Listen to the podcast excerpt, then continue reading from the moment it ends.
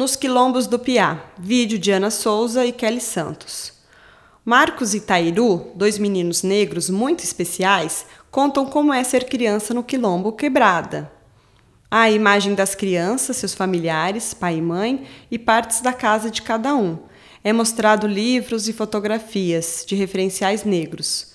As crianças tocam violão, tambor, dançam e jogam capoeira. Ano 2020. Ficha técnica Produção: Equipe Quebrada Leste 4.